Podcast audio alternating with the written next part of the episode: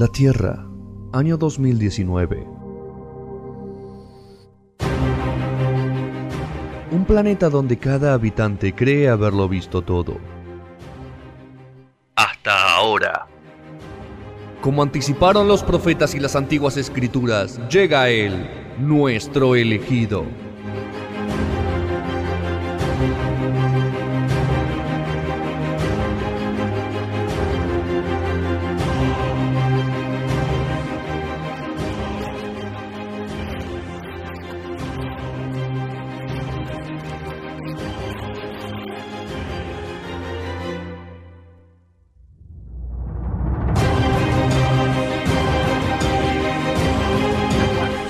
Bloque de No Sonoras.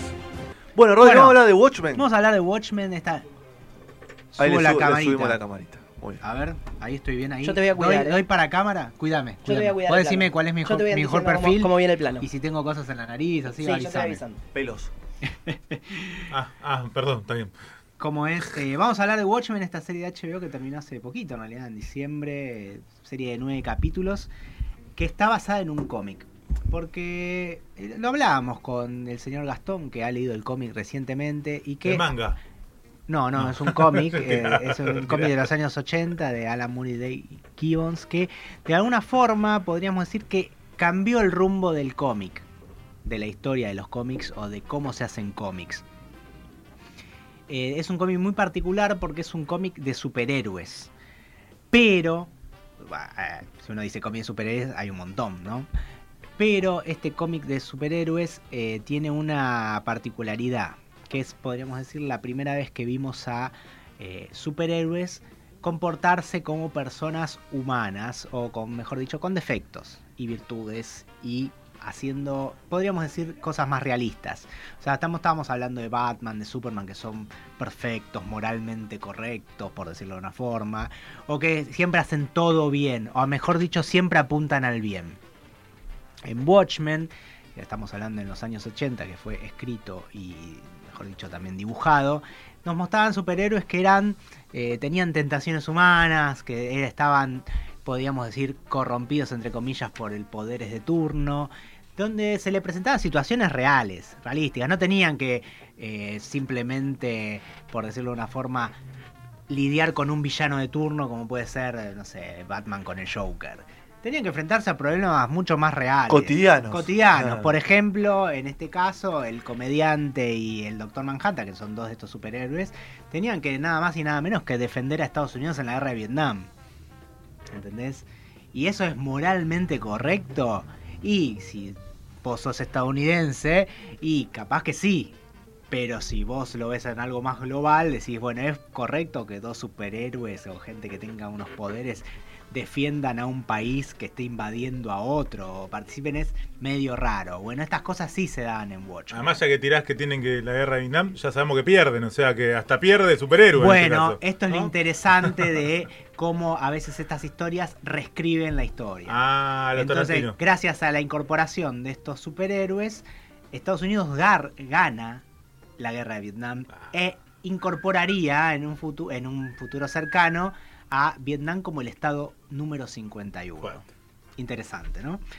Eh, ¿Qué sucede? Eh, Watchmen trata sobre esto, un grupo de gente que de repente se pone máscaras para combatir el crimen, pero a la vez se vuelven bastante poderosos que empiezan a llamar la atención del- de los poderes y del país y tienen que empezar a servir, como bien dije, para eh, los intereses de los gobiernos de ese país. Por eso hablamos en este caso de su participación en la guerra de Vietnam. La historia no termina solo ahí, sino que eh, voy a hacer un poco spoiler. Hay una película Alerta spoiler. hay una película que, se- que cuenta muy Es bien larguísima esto. la película, Sí, es una película de Zack Snyder, el que hizo en su momento Superman, la Liga de la Justicia. eh, donde esta es una muy buena adaptación. Tiene un, un pequeño cambio respecto al cómic, pero la verdad es una de las mejores adaptaciones que se ha hecho en el cómic, eh, de un cómic hacia una película. ¿Y cuál es el verdadero problema de Watchmen? Eh, o sea, el, el key de la cuestión, más allá de estos detalles que estoy hablando, de gente que se pone una máscara, empieza a convertir en el crimen y de repente se hacen tan populares que empiezan a llamar la atención de los gobiernos eh, o mejor dicho, del gobierno de Estados Unidos. Es que esto sucede en los años 80. El- la Guerra Fría está en su momento más caliente, podríamos decir. Y existe algo que se llama el Doomsday Clock, o el reloj del juicio final, que es una especie de, podríamos decir, de metáfora que utilizan los, en- los científicos para avisar a la población qué tan cerca estamos de una guerra termonuclear que sería el fin de la humanidad. Entonces, ¿qué sucede? La tensión entre Estados Unidos y la Unión Soviética es tan fuerte, los dos están haciendo armas tan grandes y tan poderosas que y el conflicto se está escalando, que este reloj del juicio final, el Doomsday Clock, eh, los científicos lo ponen a 4 o 5 minutos para las 12, que sería el Momento del momento juicio, de- final, del juicio del final. juicio final, precisamente. Entonces a uno de estos superhéroes se le ocurre algo muy interesante. Este superhéroe se llama Ozymandias, que es no solo es un vigilante, este, un, este, un encapuchado podríamos decir que combate el crimen, sino que es la persona más inteligente del mundo. Y se da cuenta que si eh, existe un enemigo exterior, Estados Unidos y la Unión Soviética van a dejar de pelear contra sí mismos y se van a unir y eso evitaría el fin de la humanidad. Hasta ahí vamos bien. Con este Y plan, los árabes. Ja, este plan, Tiene sentido igual. este plan tiene mucho sentido, pero este plan va también va a traer muchas bajas. O sea, para que realmente funcione esto del enemigo exterior que pueda acabar con la humanidad, Sí. tiene que haber avisos Víctimas. y tiene que haber víctimas. Y muchas víctimas. Entonces es, para muchos de estos superhéroes, es no es moralmente Claro. correcto esto. Onda, queremos salvar la humanidad matando una parte de la humanidad, Mm. es raro. Eso es más o menos el cómic. El cómic inicia con los cuadernos o las memorias de uno de estos superhéroes, estos vigilantes, como se les dice en el cómic, que se llama Rorschach. Rorschach. Que se, eh, no sé si alguna vez le hicieron un, un test eh, Sí. para entrar a una empresa que te muestran manchas Sí. y te dicen, Té de bueno, rollo. ese es el test de Rorschach. ¿Qué ves? Te dicen. Claro, que dicen que ves Nunca Bueno. digas eh, tipo una pantera. un arma. Sí, una ¿Se siguen haciendo esos un tests? pene. Sigue. Porque ya todo el mundo sabe las respuestas, ¿no? No, no. Me imagino. Sí, las podés buscar, Sí. pero no sabes qué imagen te van a mostrar justo a vos. Pero ese que las dos primeras. Dos, a- ver, se dice que seguramente un psicólogo o una persona experta en eso va a saber explicarlo mejor, pero se dice que las dos, tres primeras la dicen todas igual, Hmm. porque es lo más simple. El tema es cuando te pide, viste, que siempre te piden y más, y me decís, ¿y qué más? ¿Y qué más ves? Claro. Y claro, si vos le decís a dos o tres y no ves más nada, tiene una interpretación Claro. para la Es Es muy persona. divertido igual, ¿eh?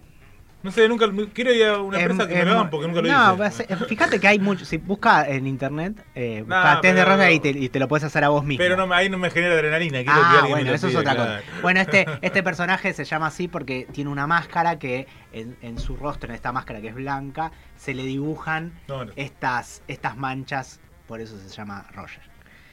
Eh, y él escribe, podríamos decir, toda esta historia, te cuenta toda la historia original del cómic, eh, diciendo paso a paso cómo sucedió esto. Entonces es como podríamos decir el único que sabe la verdad Tiene sobre memoria, seguro. Claro, el único que sabe que lo que realmente pasó con la humanidad, porque si sabe, todos supieran que fue un plan realmente armado, nadie creería en esta hipótesis de conflicto externo y bueno, obviamente Estados Unidos y la Unión Soviética actuarían uno en contra del otro y el mundo desaparecería igual. Bueno, esto fue en los años 80, como dije, cambió la historia del cómic, sin duda la cambió porque daba una vuelta más a este género que serían los superhéroes, lo hace mucho más realista, los- los- las historias para adultos, en, hay, por decir algo, en el cómic ves como un superhéroe viola a otro, ¿entendés? O sea, no son esta gente que idolatrada, son gente que hace lo que se le canta el culo y tiene las mismas, podríamos decir, debilidades que un ser humano. Que generalmente normal. después con, con películas que incursionan en hacer algo más parecido en lo humano fueron siempre para el lado cómico, Mm. ¿no? Con de, de los superhéroes mostrándolo hay de de, otra forma. hay de todo, pero sí. Mm. Generalmente se lo. Cuando se quiere hablar de humanización, se los hace eh, mm, más fiables, Claro. por decirlo de una forma. Se los hace como más indefensos o con problemas. Acá, digamos, se los vuelve más humanos, pero por el lado más Oscuro, perverso, claro. digamos, más oscuro. Igual hubo tuvo una tendencia en los cómics después de Watchmen a. o la incursión de otro tipo de, ge- de otras Y además a veces sacan esas ediciones como escritas por, por distintos autores y capaz hay un Batman más oscuro. Hay un Por Batman ejemplo. Frank Miller ha escrito The Dark Knight, que es, que es el Batman más oscuro que podríamos decir que conocemos, de donde se basaron las películas de Nolan, por ejemplo, Claro. donde las cosas no son tan Siempre hay un autor que puede tomar Siempre hay un autor de- que, que reversiona y que deja esa historia naif que convengamos que los superhéroes hoy, Batman y Superman tienen ochenta y pico de años, nacieron en los años 20, 30 y eh, hay que salvar a un gatito de un incendio, ¿viste? Por- al principio, por lo menos, era bastante tontuelo. todo que lo se que- cae balcón. Claro, ¿no? todas pavadas. Obviamente con la incursión de ciertos actores, como puede ser Alan Moore en este caso. eh, Frank Miller, que, que ha escrito, por ejemplo, Sin City, no sé si lo vieron, que es la ciudad Sí. del pecado, que, digamos, de alguna forma hicieron que el cómic sea eh, no solo para adolescentes eh, o, a- o tempranos adolescentes, sino para adultos mayores. Bueno, hasta ahora la introducción de lo que, es el cómic es muy necesario para entender esta serie.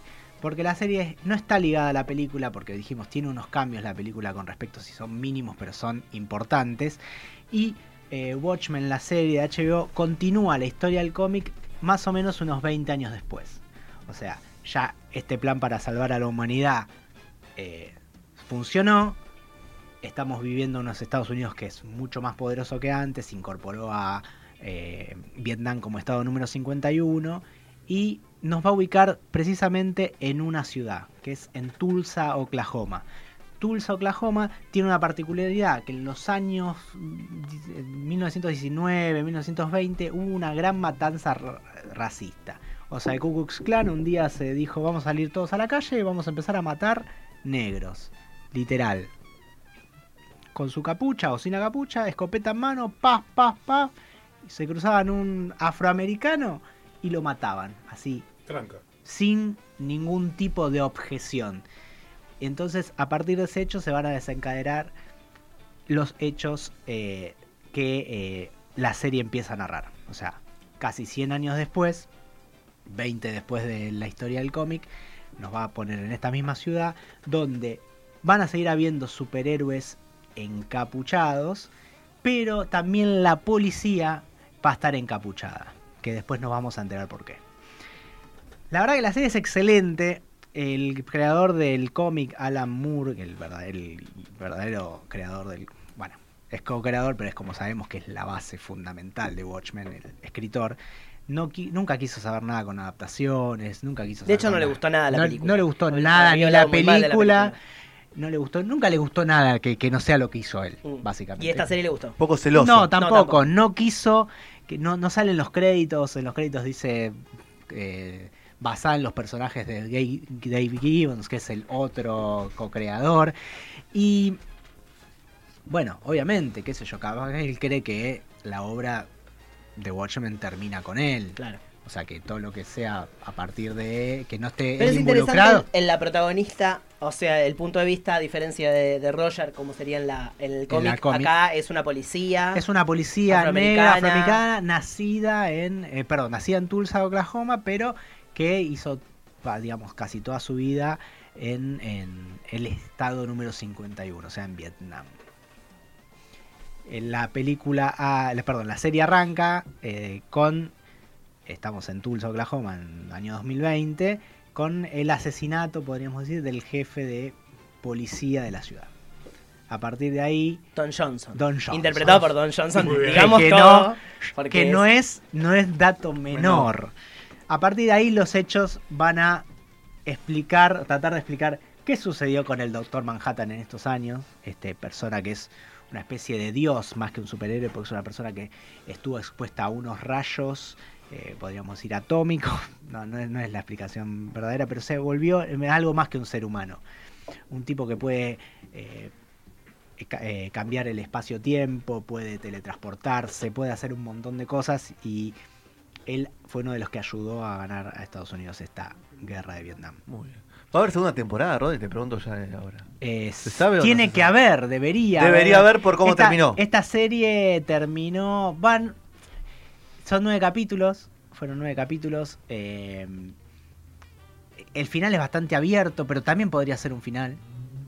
se desarrollan un montón de hechos Igual que no hay tienen serie una de HBO conclusión. con una temporada sola. Sí, no, no conozco. Sola- hay documentales, ¿no? Que tienen. Claro. que son Pero lo que partes, tiene Como el de Michael. Claro, lo que tiene interesante estos nueve capítulos es que continúan la historia de una forma muy coherente. En cada capítulo te va metiendo más en esta nueva historia que tiene una relación directa con el cómic. Y por eso digo, hay que leer el cómic para disfrutarla realmente, porque hay detalles que se te van a escapar. Porque es- están literalmente súper conectados. O sea, hay una relación Es una continuación, es una básicamente. continuación Claro. del cómic. No hay forma de esquivarlo. O sea, viste que mucha gente dice, bueno, pero hago como si fuera una película de Tarantino. Arranco por el final y después leo.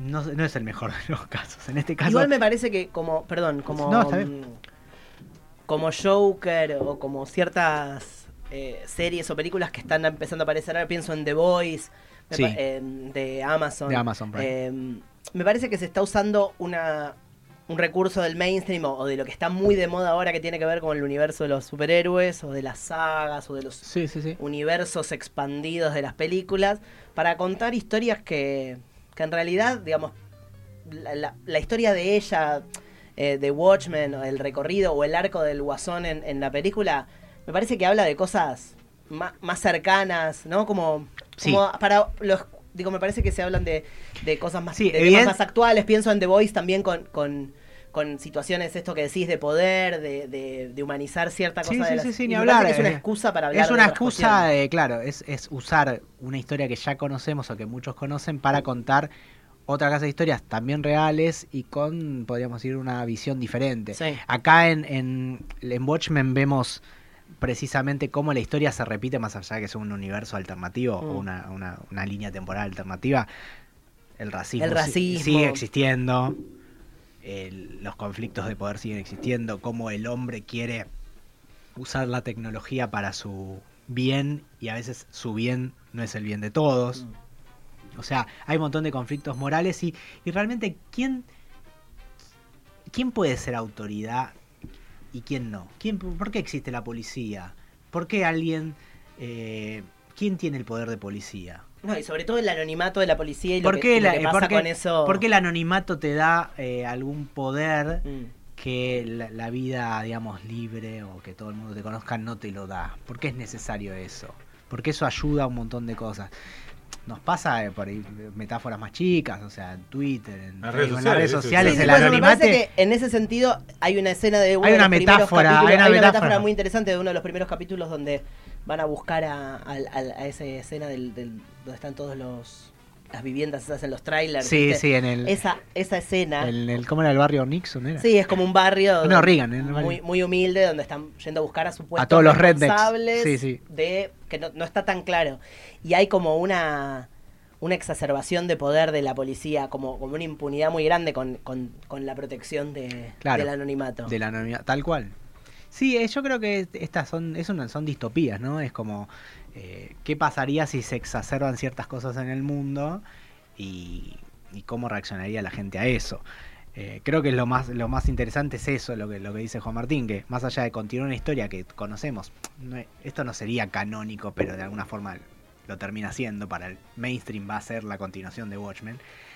Eh, es interesante cómo nos habla directamente a, a nosotros en una época, como lo, lo hace también Black Mirror, por sí, ejemplo. como lo hizo Watchmen en los 80. Como lo hizo Watchmen en los 80, En tal cual, te sentido hay un- interpela. Hay un estilo que está sostenido, que me parece que en la película ahí no, hay, no, no se traduce eso. La película terminó siendo una película de superhéroes.